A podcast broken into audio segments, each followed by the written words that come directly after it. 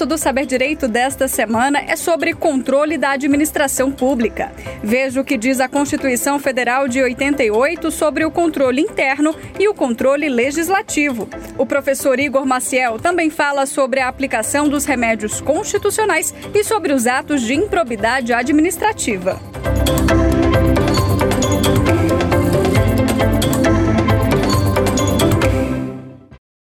Olá pessoal, tudo certo? Eu sou Igor Maciel, procurador do município de Porto Alegre, advogado e professor de Direito Administrativo. Hoje a gente vai continuar o nosso conteúdo aqui no programa Saber Direito sobre controle da administração pública.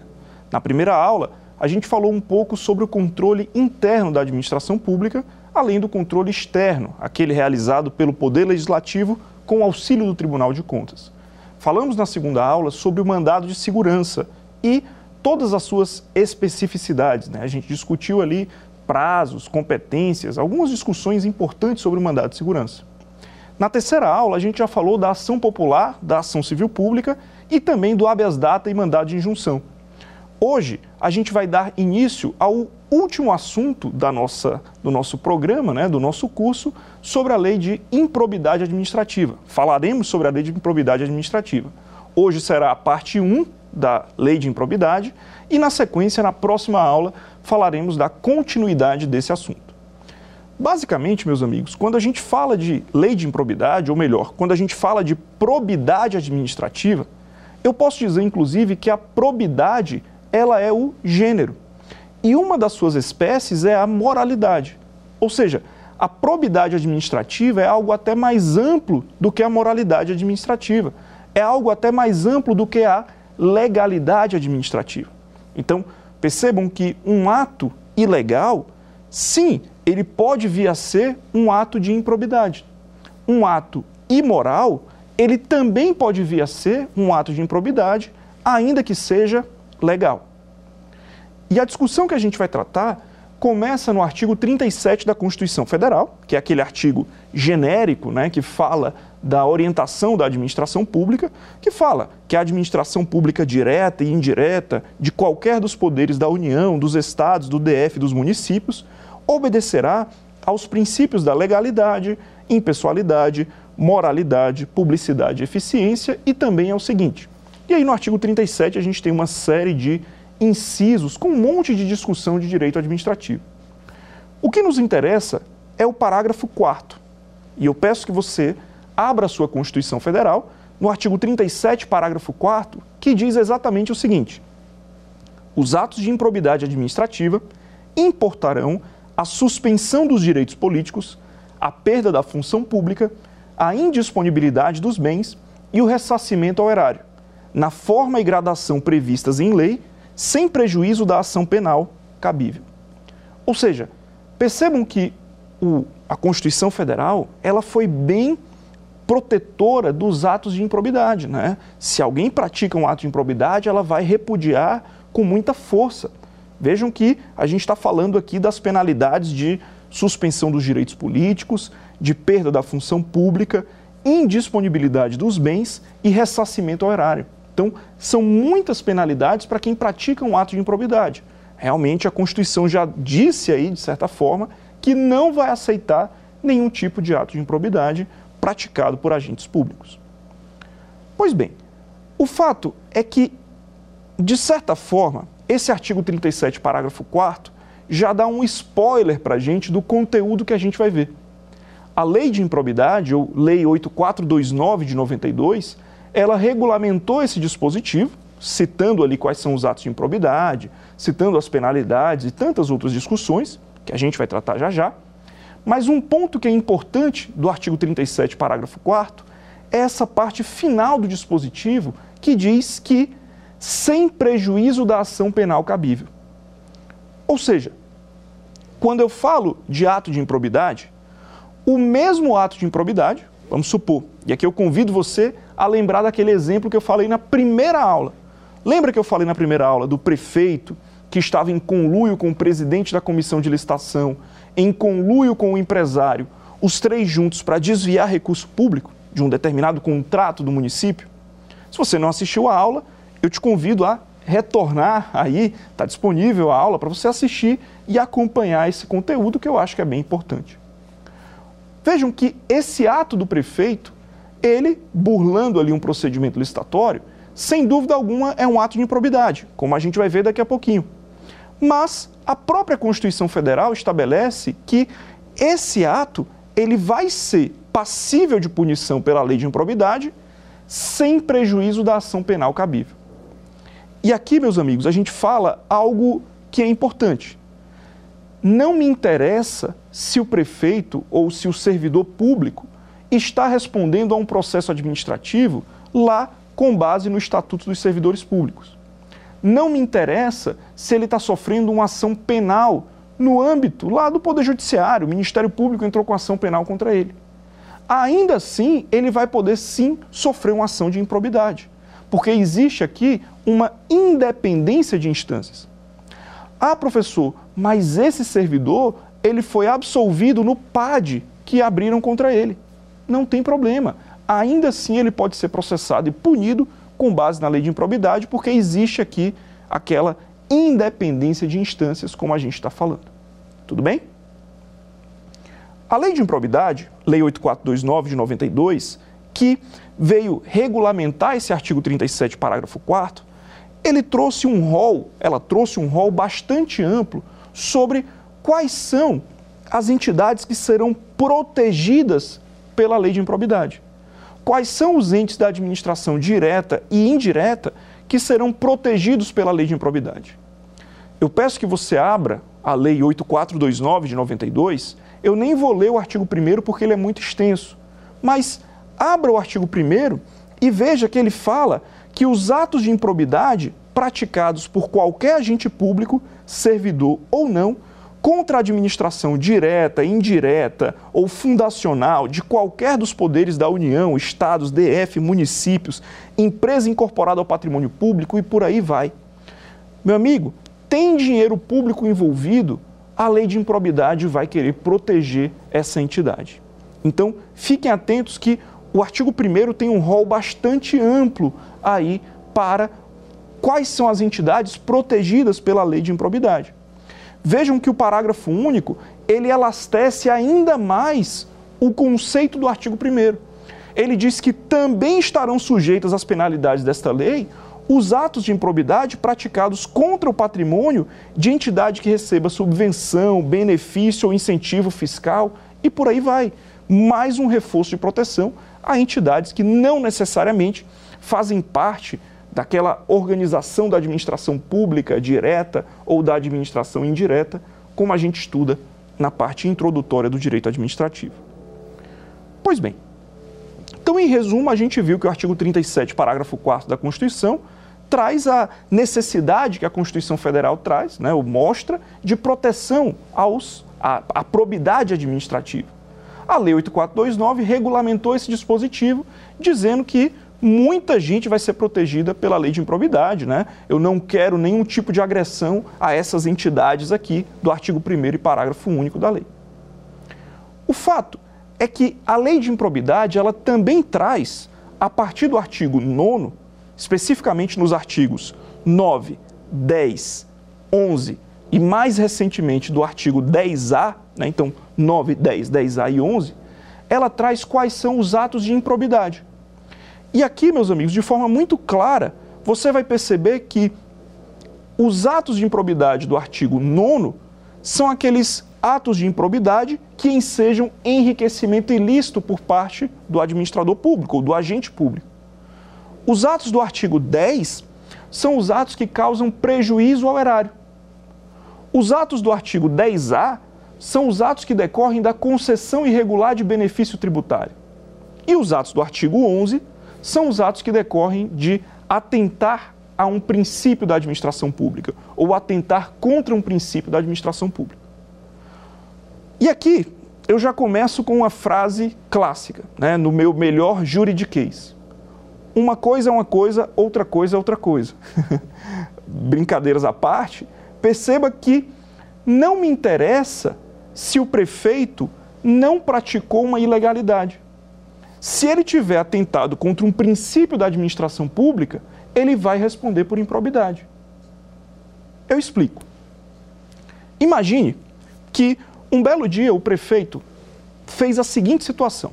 Ele editou uma, ele publicou uma licitação, um edital de licitação, e quando esse edital de licitação estava na praça, ele, no final da licitação, percebeu que era uma empresa para construir um prédio público, construir uma escola pública.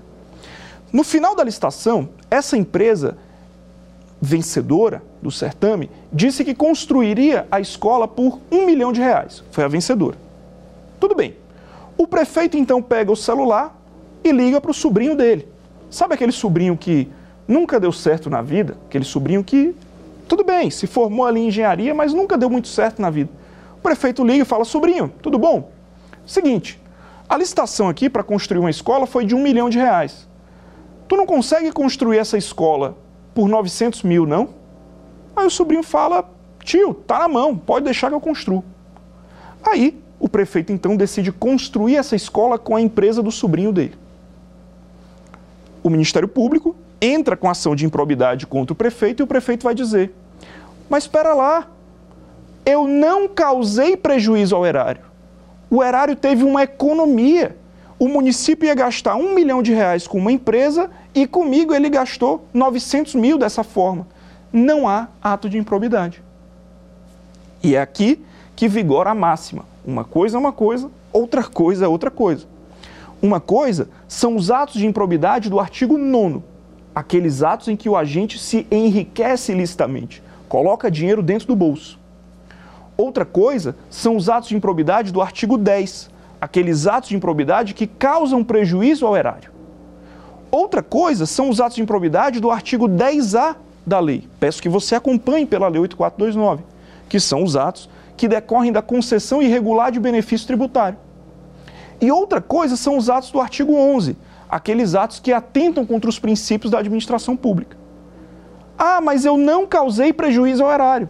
Tudo bem, mas se você atentou contra um dos princípios da administração pública, e aqui foi impessoalidade, moralidade, né, ou isonomia, porque você direcionou uma contratação para o seu sobrinho, você vai sim responder por improbidade e você estará sim sujeito às penalidades da lei de improbidade ainda que não tenha causado prejuízo ao erário.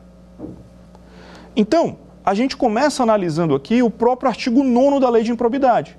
Como eu disse, uma coisa são os atos do artigo 9, outra coisa são os atos do artigo 10, outra coisa os atos do artigo 10A e outra coisa os atos de improbidade do artigo 11.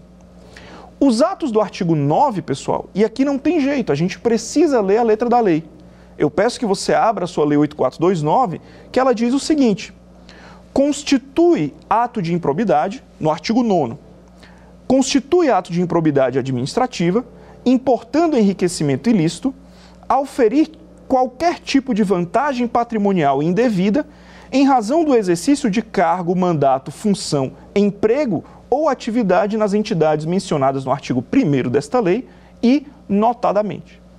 Ou seja, Percebam que o artigo 9 ele vai trazer um rol de atos de improbidade que ensejam enriquecimento ilícito. É um rol de possibilidades onde o administrador público, em razão da sua função, onde o agente público, em razão de sua função, ele está colocando dinheiro dentro do bolso. E aqui percebam que no finalzinho desse artigo 9, eu quero que você grife a última palavra do caput desse dispositivo. A última palavra fala notadamente. O que, que isso quer dizer? Isso quer dizer que no rol dos vários incisos do artigo 9, eu tenho um rol exemplificativo de atos de improbidade que ensejam enriquecimento ilícito. Isso quer dizer que eu posso ter outros atos de improbidade que ensejam enriquecimento ilícito que não necessariamente estarão dentro desse artigo 9 essa expressão notadamente, ela atrai, de certa forma, uma, um comando mais aberto, que estabelece que, olha, esse é um rol de exemplos do que seriam atos de improbidade que ensejam enriquecimento ilícito.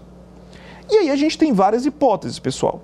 O inciso 1 fala em receber para si ou para outrem dinheiro, bem móvel ou imóvel, ou qualquer outra vantagem econômica, direta ou indireta, a título de comissão, percentagem, gratificação ou presente de quem tenha interesse direto ou indireto que possa ser atingido ou amparado por ação ou omissão decorrente das atribuições do agente público. Ou seja, eu quero receber ali um percentual para fazer algo ou deixar de fazer algo. É o, o empreiteiro chegar lá para o agente público dizendo: olha, amigo, faz o seguinte, deixa isso aqui passar, não, não olha isso aqui não, deixa esse processo segurar mais um pouquinho. Ou, amigo, é, dá uma canetada aqui mais rápido, eu te dou ali cinquentinha, te dou 100 mil reais, te dou 100, 30 mil reais, enfim, é você receber algum tipo de vantagem nesse sentido. Vejam que o inciso 6, e aqui eu não vou ler todos os incisos do artigo 9 porque é muita coisa, né, pessoal? Eu recomendo que você leia um por um depois aí na sua análise, tá? No seu estudo. Mas o artigo 9 traz os atos que ensejam enriquecimento ilícito. Receber vantagem econômica de qualquer natureza, direta ou indireta, para fazer declaração falsa sobre medição ou avaliação em obras públicas ou qualquer outro serviço ou sobre quantidade, peso, medida, qualidade ou característica de mercadoria ou bens fornecidos a qualquer das entidades do artigo 1 desta lei. Ou seja, o artigo 9, enriquecimento ilícito, ele fala, por exemplo, daquelas obras da Caixa Econômica Federal, esse dispositivo. Imagina, a, a obra está andando e aí eu dou um dinheiro, eu empreiteiro, dou um dinheiro para o fiscal da obra assinar dizendo que a obra já está no terceiro andar, quando na verdade ela está no segundo andar. É fazer uma declaração falsa sobre a medição da obra. Se eventualmente você, é, agente público, faz isso, você está incorrendo em um dos atos de improbidade do artigo 9. Está recebendo um dinheiro para fazer uma declaração falsa, né? aqui vai ensejar enriquecimento ilícito. Do mesmo jeito, o inciso é, sétimo. Adquirir para si ou para outrem no exercício do mandato, cargo, emprego ou função pública, bens de qualquer natureza, cujo valor seja desproporcional à evolução do patrimônio ou à renda do agente público. Ou seja, é aquele agente público que ganha 3 mil reais por mês e tem um poste na garagem. É aquele agente público que ganha 10 mil reais por mês e tem uma Ferrari na garagem. Como assim? Como é que ele pode adquirir um patrimônio que é incompatível com a sua renda? Isso é ato de improbidade previsto no artigo 9 inciso 7 aí da Lei de Improbidade, que também fala em perceber vantagem econômica para intermediar a liberação ou aplicação de verba pública de qualquer natureza, no inciso 9. Então, regra geral, esses são os incisos, claro, eu não falei de todos, do artigo 9 dos atos de improbidade que ensejam enriquecimento ilícito. Perceba que além dos atos do artigo 9, os atos que ensejam enriquecimento ilícito, eu tenho também atos de improbidade que causam prejuízo ao erário. Como eu disse para vocês, são atos independentes. Ah, professor, mas o prefeito não causou prejuízo ao erário. Não interessa. Ainda assim, ele pode ter um ato de improbidade se ele enriqueceu ilicitamente ou se ele atentou contra os princípios da administração pública ou se ele concedeu irregularmente um benefício tributário. O fato é que os atos, de certa forma, são independentes entre si. E o artigo 10 ele fala dos atos de improbidade que causam prejuízo ao erário. Eu sei que fica chato a gente abrir o Vadimeco e ficar lendo o tempo todo, mas eu preciso que você abra a sua Lei 8429, no artigo 10, que diz o seguinte: Constitui ato de improbidade administrativa que causa lesão ao erário qualquer ação ou omissão, dolosa ou culposa, que enseje perda patrimonial, desvio, apropriação, malbaratamento ou dilapidação dos bens ou haveres das entidades referidas no artigo 1 desta lei e notadamente. Ou seja, qualquer ato omissivo ou comissivo que o agente público praticar que causar prejuízo ao erário, de forma dolosa ou culposa, sim, ensejará a aplicação da penalidade de improbidade administrativa que causa prejuízo ao erário. Percebam que também ao final desse artigo 10, a lei fala em notadamente. Isso quer dizer que esse rol que a gente vai ver agora não é um rol taxativo, mas é um rol meramente exemplificativo das condutas de improbidade que causam prejuízo ao erário. E aqui nós temos várias hipóteses, eu não vou ler todas, mas, por exemplo, o inciso 4 do artigo 10 que fala: permitir ou facilitar a alienação, permuta ou locação de bem integrante do patrimônio de qualquer das entidades lá do artigo 1 ou ainda a prestação de serviço por parte delas por preço inferior ao de mercado. Como é que eu vou permitir que o poder público venda um imóvel ou preste um serviço, se é uma empresa pública, uma sociedade de economia mista, por um preço menor do que o preço de mercado? Eu estou causando prejuízo ao erário. Do mesmo jeito, o inciso 5 do artigo 10, que já fala o contrário. Não é a prestação de um serviço ou a venda de um bem. É o contrário. É a aquisição de um serviço ou a aquisição de um bem. O inciso 5 fala que permitir ou facilitar a aquisição, permuta ou locação de bem ou serviço por preço maior que o do mercado, superior ao de mercado, também é ato de improbidade que causa prejuízo ao erário. Assim como o inciso 6, realizar a operação financeira sem observância das normas legais e regulamentares ou aceitar uma garantia inidônea ou uma garantia insuficiente. A gente tem ainda vários outros exemplos, como o inciso oitavo, frustrar a licitude de processo licitatório ou de processo seletivo para seleção de parcerias com entidades sem fins lucrativos ou dispensá-los indevidamente. Também é ato de improbidade que eu vou causar prejuízo ao erário. Afinal de contas, se eu frustro o procedimento licitatório, eu estou partindo do pressuposto que eu vou impedir a administração pública de contratar a melhor proposta, de contratar a proposta mais vantajosa. O artigo 10, portanto, traz um rol de atos de improbidade que causam prejuízo ao erário. Tá? Um rol de atos de improbidade que causam prejuízo ao erário.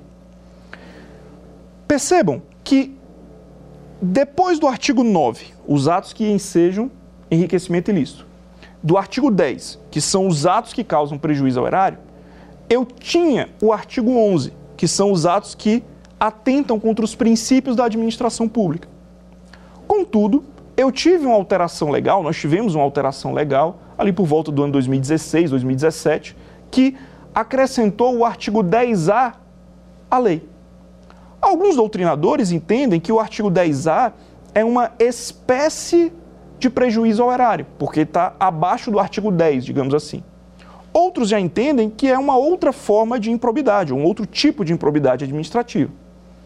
O fato é que o artigo 10A ele tentou acabar com uma farra que existia nos municípios que era a concessão de isenção fiscal muito alta. O que, que acontece? Os municípios têm em sua competência o ISS, o Imposto sobre Serviço de Qualquer Natureza. E aí, o município de Recife oferecia ali uma isenção fiscal para uma grande empresa de prestação de serviços. Vamos supor uma empresa de é, de telemarketing, né, que está ali lotado em Recife, prestando serviço para o Brasil todo. Aí o município de Recife dava um, uma isenção de 10% de ISS para ela se instalar ali. Quando o município de Fortaleza descobriu, disse: não, eu dou uma isenção de 30% do ISS, mas instale-se aqui, porque você vai gerar 3, 5, 10 mil empregos para o meu município. O, o, a vantagem econômica disso é muito grande. Aí o município de São Paulo ouviu falar nisso, né? o município de São Paulo ouviu falar nisso e deu uma isenção de 80%. E assim você tem uma guerra tributária absurda. Então, o artigo 10A, ele veio dizer o seguinte: constitui ato de improbidade administrativa qualquer ação ou omissão para conceder, aplicar ou manter benefício tributário contrário aos limites mínimos da lei do ISS. Então, a lei do ISS estabeleceu limites mínimos para o, o tributo, né, para o ISS, e eu não posso dar desconto mais baixo que aquilo, sob pena de uh, cometer o ato de improbidade, aí previsto no artigo 10A. Para finalizar, nós temos ainda o artigo 11 da Lei de Improbidade, que traz ali os atos de improbidade que atentam contra os princípios da administração pública. Qual é a lógica do artigo 11? A lógica, meus amigos, é que existem atos que podem ser legais, existem atos que podem ser baseados dentro da lei, mas que são imorais. Exemplo, o prefeito decide contratar a empresa do filho dele porque é filho dele. Atentou contra o princípio aí da impessoalidade, da moralidade, até mesmo da legalidade, por que não? Então, eu, por mais que a princípio seja uma hipótese enquadrada dentro das contratações diretas, seja uma hipótese enquadrada dentro de uma dispensa ou de uma inexigibilidade de licitação, eu estou atentando contra os princípios da administração pública, razão pela qual eu posso sim ter a configuração de um ato de improbidade do artigo 11. O artigo 11, pessoal, ele tem várias hipóteses também. Eu vou ler aqui para vocês, mas não quero ler todos os incisos, apenas alguns para a gente ter uma noção geral. O artigo 11 diz que constitui ato de improbidade administrativa que atenta contra os princípios da administração pública qualquer ação ou omissão que viole os deveres de honestidade, imparcialidade, legalidade e lealdade às instituições e notadamente. Ou seja, eu tenho na lei de improbidade, o artigo 11, também trazendo um rol meramente exemplificativo das condutas dos atos de improbidade que atentam contra os princípios da administração pública. Quando eu tenho esse notadamente, a lei está falando que, olha, é possível que a gente tenha outros atos de improbidade que atentem contra os princípios da administração pública fora desse rol do artigo 11. E aqui, algumas hipóteses. Não vou ler todas, mas é bom que a gente fique ciente de algumas. Inciso 1. Praticar ato visando fim proibido em lei ou regulamento ou diverso daquele previsto na regra de competência. Ou seja, eu posso praticar um ato legal, mas se o meu objetivo, na verdade, é ter algo vedado pela norma, né? Então, é aquela história da remoção do servidor público, dizendo, entre aspas, que é interesse da administração, quando na verdade eu estou removendo muito mais porque ele é meu desafeto, né? Então, eu estou visando um fim aí proibido em lei. Dois, retardar ou deixar de praticar indevidamente ato de ofício. Cinco, frustrar a licitude de concurso público. 6. Deixar de prestar contas quando esteja obrigado a fazê-lo. Ou seja, são hipóteses aí de atos de improbidade que atentam contra os princípios da administração pública. Professor, mas espera lá. Então, o senhor quer me dizer que toda conduta ilegal, todo ato ilegal, deve ser punido pela lei de improbidade? Ou seja, se eu tenho um prefeito do interior que não tinha muito conhecimento da lei e ele acabou praticando um ato, ainda assim eu vou ter que puni-lo com base na lei de improbidade? Meus amigos, não. Nem toda conduta ilegal será punida pela lei de improbidade. Eu sei que isso talvez tenha embaralhado um pouco a sua cabeça, mas é importante que você saiba que a lei de improbidade não tem intenção de punir o administrador de boa fé, mas inábil. O administrador de boa fé, mas inepto. Não há esse interesse por parte da lei de improbidade. O objetivo da lei de improbidade é punir aquele administrador que está de má fé. E é por isso, meus amigos, que eu peço que você abra de novo a sua lei de improbidade no artigo 10 você vai ver no artigo 10 que a intenção da lei é punir, como ato de improbidade que causa prejuízo ao erário, qualquer ação ou omissão dolosa ou culposa. Veja, o artigo 10, ele expressamente diz que as condutas que causam prejuízo ao erário serão passíveis de punição pela lei de improbidade de forma dolosa ou culposa. Se o ato foi praticado de forma dolosa ou culposa, atos que causam prejuízo ao erário, sim, eles serão passíveis de punição pela lei de improbidade. Em uma interpretação inversa da lei, o artigo 9 e o artigo 11 nada falam sobre dolo ou culpa. E aí, a jurisprudência do STJ interpretou esses dispositivos da seguinte forma: Preste atenção. Para que eu possa configurar o ato de improbidade do artigo 9, aquele ato que enseja enriquecimento ilícito, para que eu possa configurar o ato de improbidade do artigo 11, aquele ato de improbidade que atenta contra os princípios da administração pública, é necessário que eu tenha a prática de um ato pelo agente público com dolo. Agora veja, não é aquele dolo específico, tá? Pode ser um dolo genérico, é o que diz o STJ, mas eu preciso de dolo nos atos de improbidade do artigo 9, enriquecimento ilícito, e nos atos de improbidade do artigo 11, atentar contra os princípios da administração pública. E nos casos do artigo 10, professor? No caso do artigo 10, eu posso ter a configuração de um ato de improbidade com dolo ou culpa. Já o artigo 10A, há quem defenda que pode ser dolo ou culpa, já que ele é uma espécie do artigo 10, e há quem defenda que ele tem a necessidade do dolo. Eu, particularmente, entendo que, como no artigo 10A nada foi falado sobre dolo ou culpa, para a configuração do ato de improbidade do artigo 10A, eu defendo que é necessária a existência de dolo por parte do agente público. Tudo bem? Então vamos seguir. A gente segue exatamente nessa linha de raciocínio sobre os atos de improbidade, que a gente falou, artigo 9, artigo 10, artigo 10A e 11. E agora eu tenho uma pergunta rápida para você. Tudo bem, professor, eu entendi que uma coisa são os atos de improbidade que, que ensejam enriquecimento ilícito. Outra coisa são os atos de improbidade que causam prejuízo ao erário. Outra coisa são os atos de improbidade que atentam contra os princípios da administração pública. E outra coisa são os atos de improbidade do artigo 10A, aqueles que decorrem da concessão irregular de benefício tributário. Ok. Mas a pergunta é a seguinte: quem pode ser considerado como o sujeito ativo do ato de improbidade? Quem é que pode praticar o ato de improbidade? qualquer pessoa pode ser punida com base na lei de improbidade? Aqui, meu amigo, minha amiga, eu peço que você abra o artigo 2 da lei. O artigo 2, eu sei, a gente falou do 9, 10, 10A e 11, mas agora eu peço que você volte para o artigo 2. O artigo 2 da lei de improbidade, ele diz o seguinte: olha só.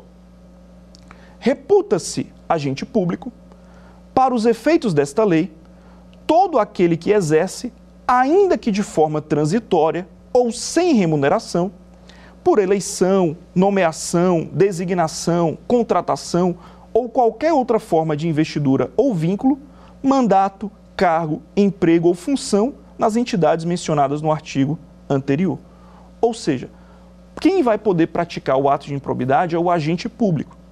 E o agente público possui, como diriam os mineiros, uma uma análise desse artigo 2 que cabe um trem. Meu amigo, cabe muita gente nesse conceito do artigo 2 Qualquer pessoa que tenha algum vínculo com a administração pública vai ser encaixada nesse artigo 2 como agente público. Aí você tem lá a prova da OAB que diz: ah, só pode ser considerado agente público aquele que é servidor público, aquele que é ali que fez um concurso público, titular de um cargo público, regido pela Lei 8.112. Não. Pode ser considerado agente público o gênero agente público. Lembrem, tanto o servidor público como o empregado público, aquele que é da CLT ali, que trabalha na Caixa Econômica Federal, no Banco do Brasil, como também o servidor comissionado, é, aquele assessor, né, o, aquele que exerce uma função gratificada, eles podem ser considerados agentes públicos e, principalmente, meus amigos, sabe o escraviário, né, o estagiário, o estagiário também pode ser considerado agente público. Mas, professor, eu tenho um conhecido que ele estagia na, no Ministério Público ou ele estagia no município de forma voluntária. Nem dinheiro ele recebe, professor. Ele pode ser considerado agente público para fins de improbidade? Pode. Imagine esse estagiário que não recebe nem um centavo mas vê que vai ter uma licitação lá no município, pega o envelope e antes desse envelope ser divulgado, antes das informações serem divulgadas, ele entrega para um licitante, um potencial licitante. Ele está praticando um ato de improbidade aí, ainda que ele não seja remunerado. Vejam que o artigo 2 da lei, inclusive, ele diz de forma clara, ainda que transitoriamente ou sem remuneração.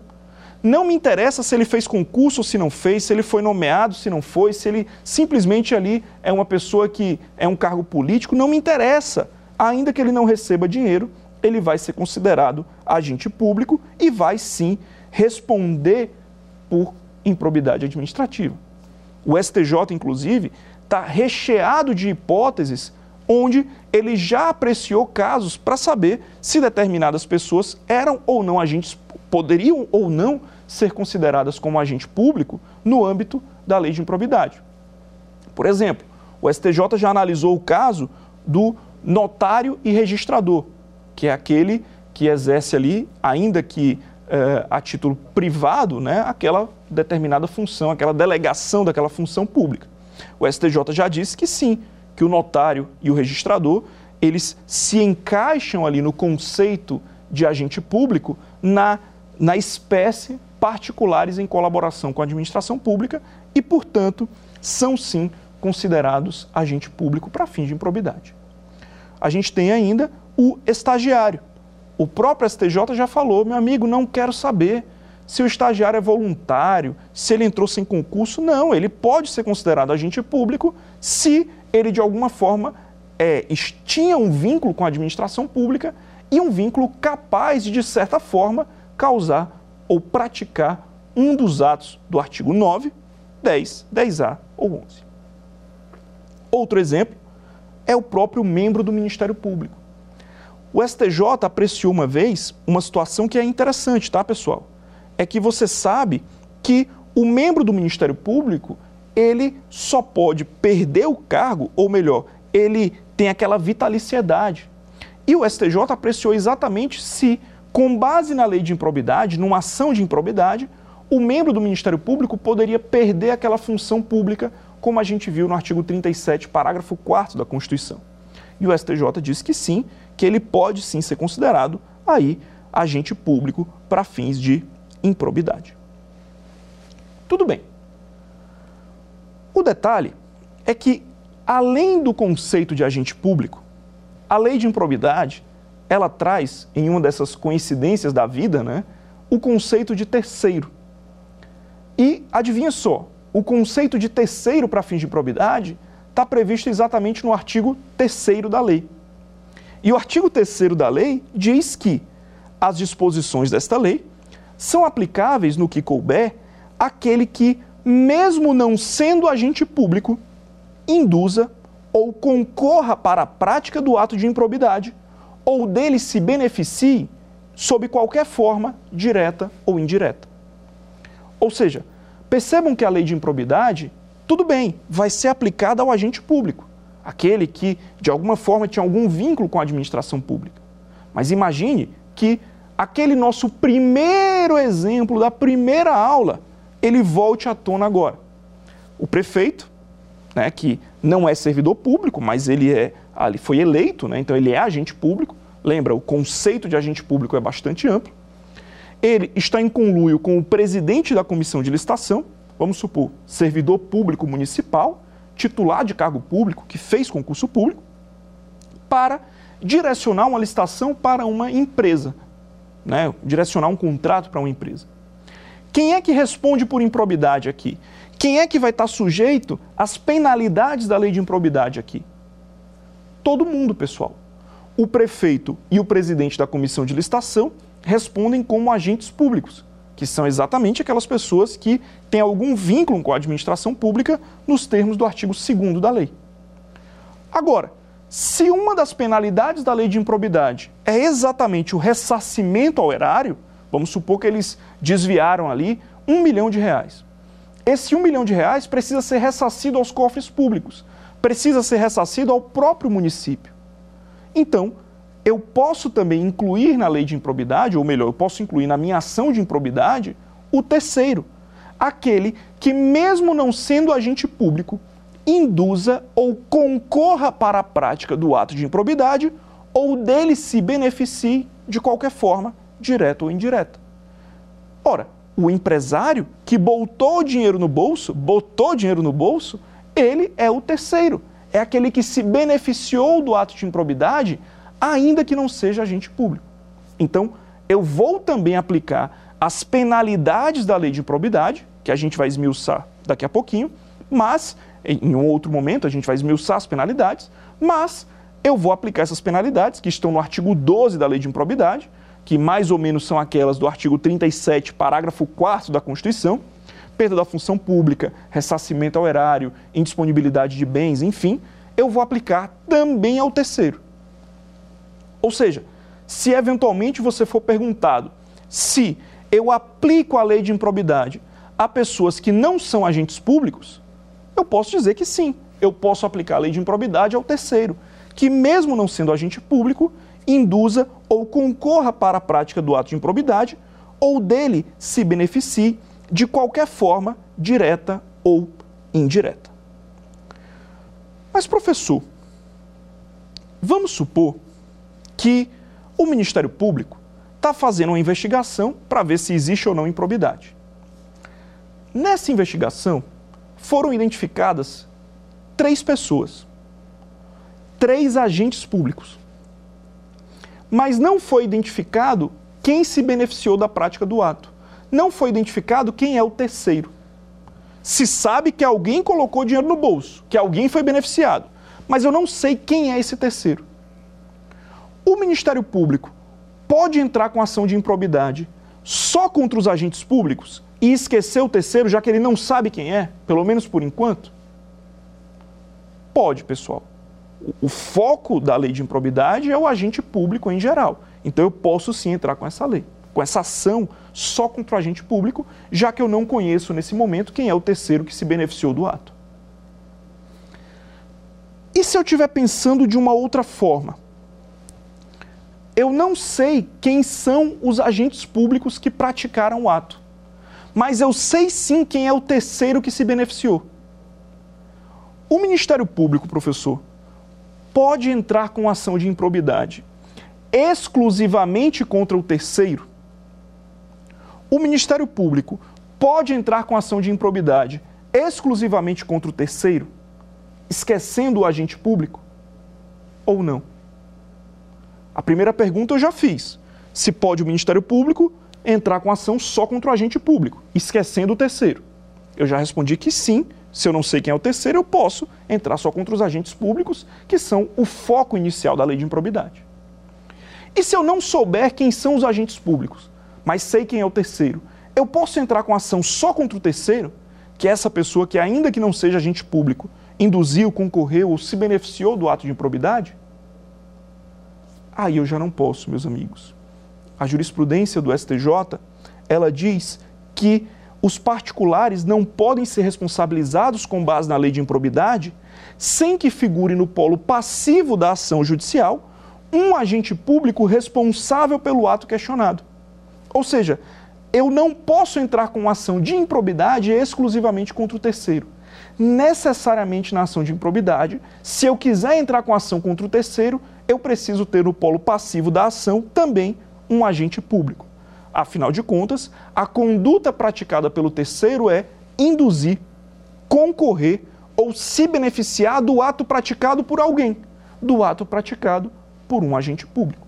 Essa é a lógica da ação de improbidade, essa é a lógica aí do ato do ato de improbidade, né, e de como o terceiro atuou nessa hipótese. Pois bem, então, a lógica é que eu vou ter uma ação de improbidade e nessa ação de improbidade, o Ministério Público vai entrar com ação contra o agente público e também contra o terceiro que induziu, concorreu ou se beneficiou da prática do ato de improbidade, conforme a gente viu no artigo 3 da lei. O que eu queria discutir com vocês agora é como funciona a própria ação judicial falei para vocês, regra geral, quem é parte legítima, né?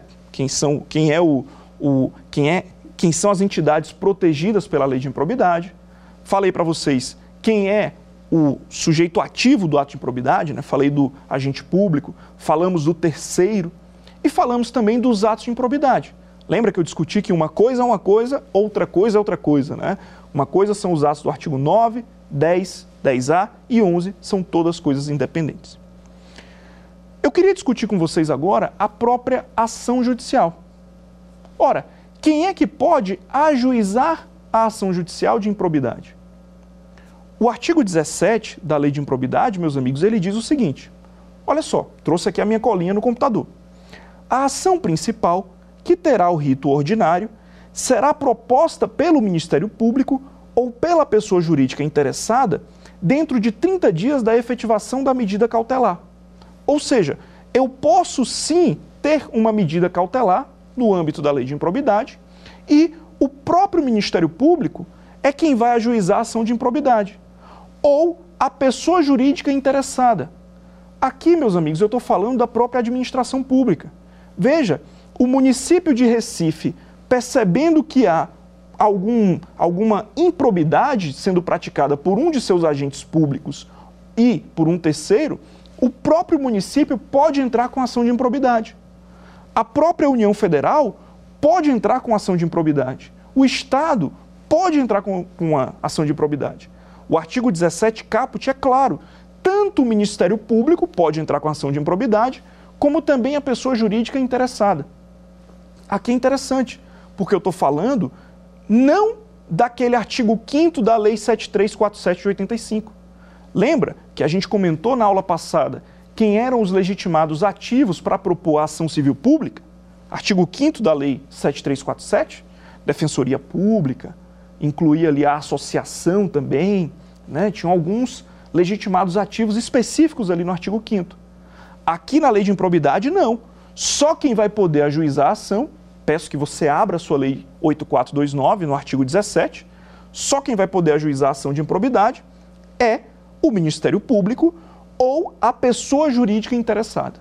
Então, são as partes legítimas para propor a ação.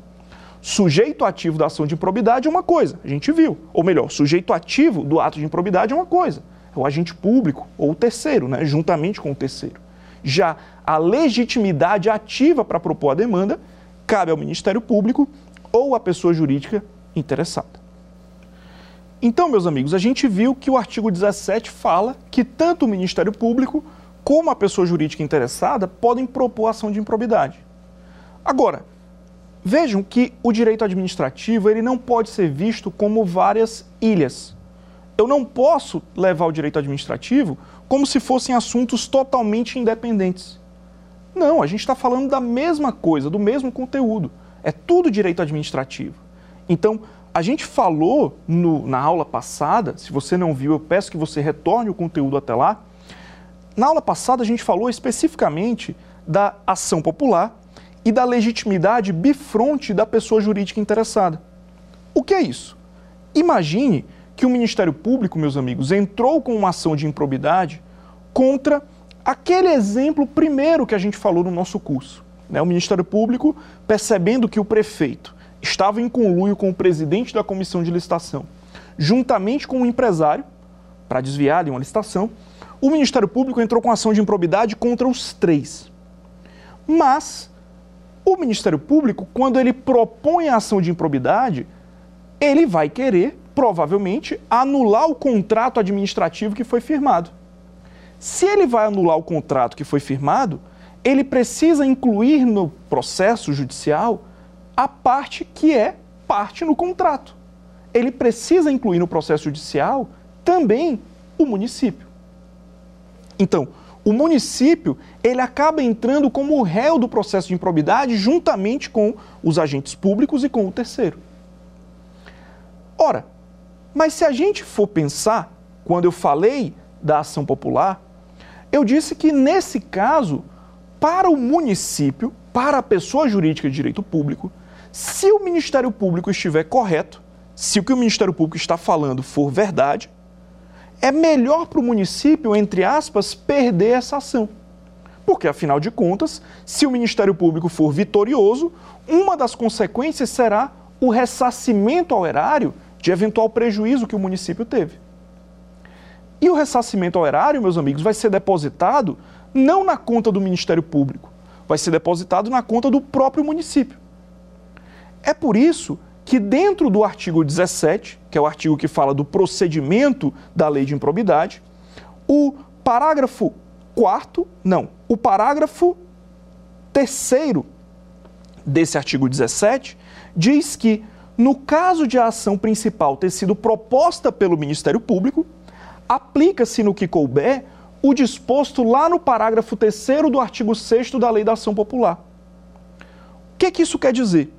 O que a lei de improbidade está dizendo é que, olha, sabe aquilo que a gente estudou lá na Lei da Ação Popular, da legitimação bifronte da pessoa jurídica, que o município é muito melhor, se ele for réu, abster-se de contestar o pedido, ou até mesmo migrar para o polo ativo da ação para atuar ao lado do autor contra os demais réus? Pois é, dentro da lógica do microsistema da tutela coletiva, que a gente também falou quando falou de ação popular e ação civil pública, se você não lembra, é bom voltar lá no conteúdo, na aula passada, a gente falou exatamente disso. A lei de improbidade está inserida dentro desse microsistema. Logo, aquela lógica da legitimação bifronte da pessoa jurídica também se aplica aqui. O parágrafo 3 do artigo 17 da Lei de Improbidade manda ou diz que é possível aplicar, é possível que o município, nesse meu exemplo, abstenha-se de contestar o pedido ou mais, migre para o polo ativo para atuar ao lado do Ministério Público contra os demais réus. A lógica é exatamente essa. Se a ideia é proteger o patrimônio público, se é proteger e controlar a administração pública, logo o resultado favorável da demanda a favor do Ministério Público, ficou feio isso, né? Resultado favorável a favor do Ministério Público, mas vida que segue, vamos lá. É, o, o resultado favorável da ação para o Ministério Público é, em última análise, um resultado favorável também ao município, porque é ele que vai ter a grana, o dinheiro depositado nos seus próprios cofres, dada essa ideia do ressarcimento ao erário ocasionada pela sentença da ação de improbidade. Então, essa é a discussão geral que eu queria fazer com vocês nesse bloco. Lembrando que na próxima aula a gente vai continuar o tema improbidade, falando de assuntos que são bastante importantes, como, por exemplo, a polêmica em torno da prescrição em ação de improbidade. Várias decisões do Supremo sobre esse assunto. Vamos falar também, na próxima aula, sobre a possibilidade ou não de acordo na ação de improbidade. Também é algo relativamente polêmico e relativamente novo, que vale a pena a gente discutir. Por enquanto, eu quero ver se você aprendeu e apreendeu o conteúdo que a gente passou hoje. Vamos aqui jogar na tela um quiz com três perguntinhas rápidas sobre o que a gente estudou hoje. Vamos lá.